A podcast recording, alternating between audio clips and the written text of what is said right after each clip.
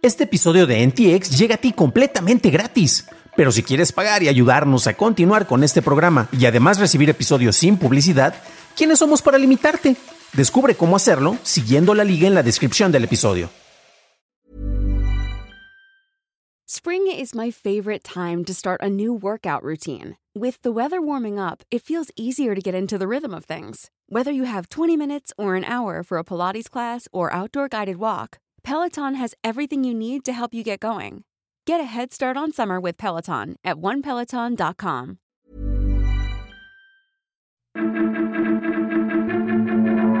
Getty prohíbe la venta de imágenes de Dolly. No sirve el no me gusta de YouTube y buscan evitar radicalizar a videojugadores. Estas son las noticias de Tecnología Express con la información más importante para el 21 de septiembre de 2022. Investigadores de Mozilla dicen que tras analizar los datos de recomendaciones de videos de más de 20.000 usuarios de YouTube, encontraron que los botones de no me interesa, no me gusta, dejar de recomendar el canal y eliminar de mi historial de reproducción, en su mayoría son ineficaces para impedir que aparezcan videos similares en las recomendaciones. Para llegar a esta conclusión, Mozilla convocó a voluntarios que usaron el Regret Reporter, que es una extensión para Firefox que incorpora el botón de dejar de recomendar en los videos de YouTube presentados a los participantes. La biblioteca digital de fotos Getty Images prohibió la carga y venta de ilustraciones hechas con generadores de texto e imagen como Dolly y Stable Diffusion. Su CEO, Craig Peters, dijo que esta medida se implementó para proteger a los clientes de las preocupaciones legales sobre el contenido generado por inteligencia artificial. TikTok deshabilitó las funciones de publicidad y monetización para políticos y partidos en su plataforma. En las próximas semanas, la compañía prohibirá todas las campañas de recaudación de fondos y prohibirá que los políticos direccionen a sus audiencias a sitios externos para hacer donaciones.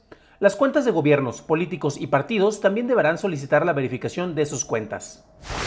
Un nuevo estudio por parte de Pew Research encontró que el 33% de los usuarios de TikTok en los Estados Unidos dice que reciben noticias regularmente en la aplicación, en comparación con el 22% que tenía en 2020.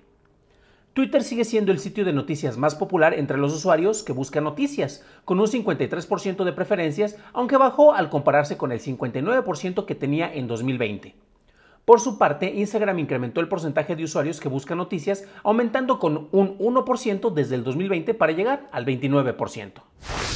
Pasamos a la noticia más importante del día, y es que en Estados Unidos el Departamento de Seguridad Nacional colaborará con desarrolladores de juegos como Activision o Roblox para prevenir la radicalización de jugadores y se conviertan en terroristas. Para esto se invertirán 700 mil dólares durante el transcurso de dos años para financiar un grupo de investigación que buscará el desarrollo de estrategias antiterrorismo para evitar que los jugadores se vuelvan blancos fáciles de actores maliciosos.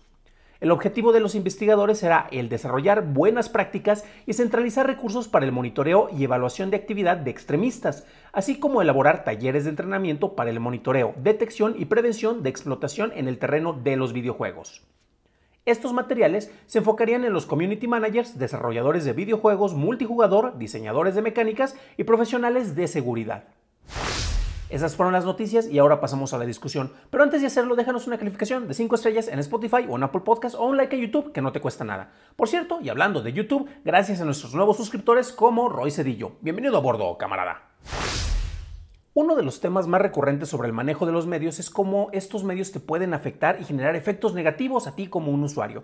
Y hemos tenido debates durante bastante tiempo de, en temas tan estériles que van desde que si Quentin Tarantino glorifica la violencia en sus películas o que si los videojuegos incitan a que los jóvenes utilicen armas de fuego. Y estas son discusiones inútiles promovidas por personas que buscan tener un mayor control sobre las narrativas sin entender que las funciones de los medios son distintas en referencia con los consumidores que los están utilizando. Si nos vamos a muchos antecedentes, la literatura misma en su momento eh, llegó a ser algo por lo cual se estuvo criticando ya que aislaba a las personas de la realidad y te mandaba mundos fantasiosos, entonces te estaba alejando de lo que tenías alrededor y te estaba enajenando, teniendo un efecto negativo. Entonces, claro que nosotros promovemos la lectura, deberías de leer la Biblia, por poner un ejemplo, deberías de leer un texto sagrado, pero no, ni te atrevas a estar leyendo las novelas porque eso solo van a meter mucha basura dentro de tu cerebro, ¿no? Y es curioso porque ese mismo tipo de discursos ha estado consciente, ha estado presente, e incluso hablando de celulares, de repente, no, es que eso te está enajenando, te está alejando de la realidad. Es exactamente lo mismo que se decía en su momento sobre los textos, otro tipo de textos, estos en impreso. Y bueno, no, no hemos evolucionado mucho con estos manejos. Y que tengamos ahora el Departamento de Seguridad Nacional de los Estados Unidos buscando colaborar con Microsoft, con Activision Blizzard, con Roblox, eh, se debe precisamente a que estos tienen plataformas de videojuegos y son las influencias y que son más, tienen una relación más fuerte con las interacciones humanas que con las temáticas de los videojuegos. Es interesante porque esto viene, eh, tenemos, eh, yo tengo varios grupos de amigos en los cuales te la puedes pasar durante media hora, una hora, antes de entrar a una partida, a una partida, no sé, de Fortnite, de Diablo, de, de cualquier juego viejo, nuevo, no importa pero es precisamente el tipo de interacciones que tenemos allá y las charlas que tenemos lo que le da un valor a este tipo de interacciones. Y el juego ya únicamente lo estás ejecutando de una manera, eh, pues hasta mecánica. Oye, que le estás disparando en, no sé, en Call of Duty, estás, estás peleándote con otros equipos. Sí, puede ser por deporte, eh, en cierto sentido te puedes clavar en ese sentido de la competitividad, que viene del mismo deporte, pero en realidad es por las interacciones porque tienes un grupo con el cual te estás comunicando y que geográficamente puedes estar separado, puedes estar cerca, pero tienes en ese, en ese caso un proceso y un punto común. Esto es muy similar a lo que pasa con clubs que pueden ir desde el tejido, este, un club de música, eh, para las obras de teatro, y únicamente lo que tienen en común todo esto, y es que también te invitan a que a través de las interacciones se compartan ideas, y ahí es precisamente lo que se busca compartir. Eh, si estamos hablando de esta colaboración que se está teniendo y que se busca tener entre el Departamento de Defensa y las distintas compañías, estudios desarrolladores de, de videojuego, estos se van a enfocar en capacitar y concientizar a los administradores para que estas personas puedan detectar focos rojos. Entonces, no es que hay, es que tienes muchas masacres, hay mucha violencia en tu videojuego, sino que estamos viendo a una persona que a través del uso de esto empieza a incitar a ciertas ideas y a tratar de convencer con ciertos aspectos. Esto, si nos ponemos a analizarlo, viene desde tiempos ancestrales, desde que Martín Lutero de repente imprimió unas hojas y las ponía en las puertas de las iglesias, y esto ha estado avanzando. Entonces, es el manejo de propaganda de las ideas en terrenos públicos en los cuales se establece la comunicación. Hemos tenido otras cuestiones, los relatos nacionalistas en los cuales es que mi país es superior a los demás, muy presente en todos los países, todos, no importa en el cual estemos, siempre vamos a creer que nuestra nación es, es superior a las demás. En algunos casos podemos tener la razón, pero es curioso porque estos mismos discursos, a través de la tradición oral, buscaban convencerte de algo para que tuvieras el pretexto e invadieras al vecino del país de al lado, ¿no? El hecho de que el Departamento de Seguridad Nacional se esté enfocando en estos videojuegos para evitar la radicalización de los jugadores es igual de relevante que la eliminación de noticias falsas en redes sociales y busca precisamente este tipo de patrones. Ya se cuentan con este tipo de herramientas de detección en otras plataformas, pero no en los videojuegos. Por eso se están enfocando y se está dedicando un, capital, primero para hacer una investigación, segundo para entender mejor las dinámicas, tercero para lograr ofrecer capacitación a las personas que están detrás, no únicamente de la administración con los distintos grupos, eh, como hablaba de los community managers, sino también de los distintos desarrolladores, para que se entiendan cómo se pueden aprovechar estas dinámicas y tratar de ver elementos para que pueda haber una comunicación más efectiva. Y bueno, esto es este tipo de alertas y este tipo de monitoreos no es exclusivo de los videojuegos, se da técnicamente en todo el terreno y ahora en esta ocasión, en vez de satalizarlos, lo que se está buscando y creo que es muy loable es precisamente entenderlos, entender las mecánicas que están ahí, entender los modelos de comunicación y a final de cuentas utilizarlos para detectar personas que pueden ser malas influencias y que tú te los puedes encontrar en otro lado, pero ahora se busca tener mejores herramientas para encontrarlos dentro de esta plataforma. Pero esto es lo que opino. ¿Qué opinas tú? Déjamelo en los comentarios en nuestro canal en YouTube, ya que me interesa conocer tu opinión. Para un análisis más a detalle en inglés, visita dailytechnewshow.com en donde encontrarás notas y ligas de interés. Si quieres saber más sobre el manejo y responsabilidad sobre el uso y difusión de información, revisa nuestro episodio 195, en donde hablamos sobre estos aspectos en periodistas y personalidades de redes sociales, los cuales tienen influencia sobre las audiencias. Eso es todo por hoy, gracias por tu atención y estaremos escuchándonos en el próximo programa. Que tengas un maravilloso miércoles.